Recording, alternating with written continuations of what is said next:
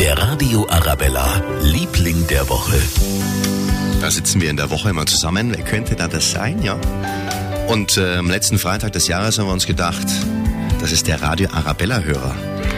Ja, danke, dass Sie jeden Tag Radio Arabella einschalten. Vielen Dank, dass Sie uns die echte Abwechslung auch so wunderbar ja, mitnehmen. Und ähm, ein riesiges Dankeschön übrigens auch für die lieben Anrufe und WhatsApp-Nachrichten, auch E-Mails, die wir bekommen haben, die vielen Weihnachtskarten, die Platzer, alle haben geschmeckt. Gell?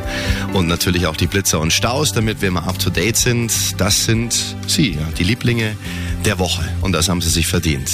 2019 noch ausklingen lassen und dann packen wir 2020 an. Der Radio Arabella, Liebling der Woche.